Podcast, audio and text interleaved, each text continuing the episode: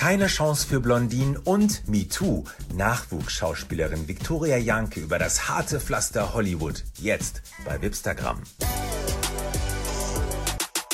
Vor kurzem ging Model und Schauspielerin Victoria Janke nach Hollywood, um dort das große Glück zu suchen.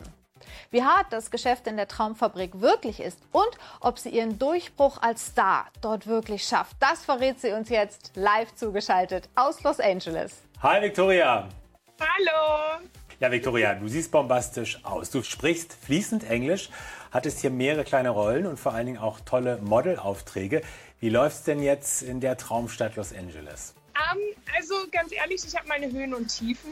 Also ich, ich finde es ja super, dass die Industrie jetzt mehr diverse wird. Leider geht es jetzt in so eine Richtung, wo also mir teilweise sehr oft jetzt schon gesagt wurde, so ja, you're too blonde, too, too white. Also dass ich zu, zu blond, zu blauäugig, zu weiß bin, dass das halt gerade gar nicht gesucht wird und dass, also die sagen einem das auch knallhart ins Gesicht. Was wird denn überhaupt gesucht? Mehr diverse, wo ich mich frage, wo ist es denn dann diverse, wenn man jetzt sagt, alle blonden, blauäugigen Frauen sind jetzt auch nicht gefragt? Also ich würde mir halt einfach wünschen, dass generell die Branche wirklich jeder da einen Platz hat. Was tust du denn dafür, um Rollen in Hollywood generell zu ergattern? Und wie läuft das dann vor Ort ab? Ist das so, wie man sich das vorstellt? Was ich jetzt momentan mache, ich gehe jetzt gerade ins Craigs, ins Delilah, da wo äh, Justin Bieber, Drake und alle möglichen die Kardashians abhängen und connecte mich halt da, Netzwerke, ähm, war da jetzt einen Abend auch nach einem Event essen und dann habe ich da auch jemanden kennengelernt, der hat dann wiederum einen richtig krassen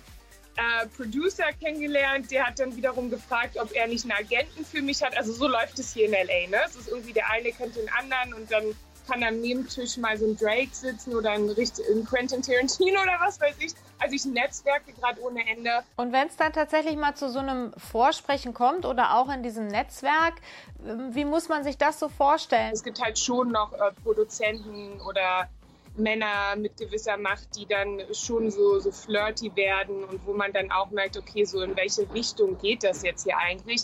So an dem Punkt, dass ich schon mich mit anderen Kolleginnen, wir uns drüber unterhalten haben und gesagt haben, okay, wir, wir gehen abends nicht mit einem Produzenten essen, ähm, und wenn, dann geht man zu zweit halt, um halt wirklich so gleich klarzustellen, okay, das ist jetzt hier Business, das ist jetzt kein Date.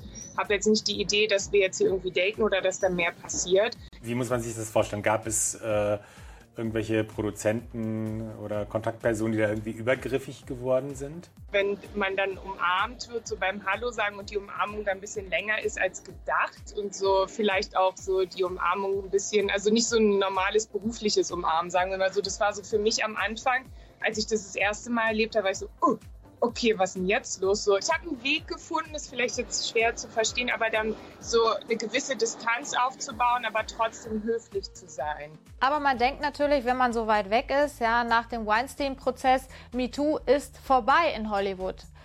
Sagst du, das stimmt nicht? Von meiner Erfahrung aus, nein von meiner Erfahrung aus ist da noch, ist genauso wie mit dem Diversity. Es wird sehr viel gesagt, so, oh, wir sind jetzt äh, MeToo, wir sind jetzt diverse, aber es, es fühlt sich manchmal so ein bisschen an, als wäre das einfach so, wir müssen es jetzt machen und wir tun jetzt mal so, als wären wir so. Dein Traum ist ja im Prinzip ein Stück weit geplatzt. Ja, sicherlich hast du dir das anders vorgestellt, dass du schon die ersten Jobs hast, äh, vielleicht schon irgendwo in einer Netflix-Serie oder so zu sehen bist. Trotzdem wirkst du ja total gefasst und fröhlich.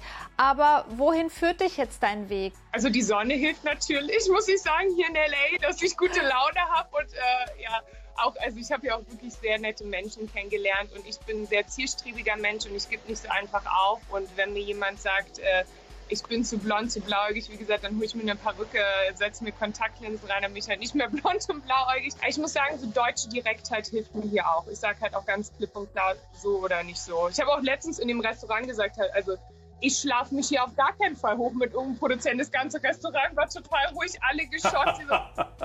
die sprechen halt auch nicht drüber.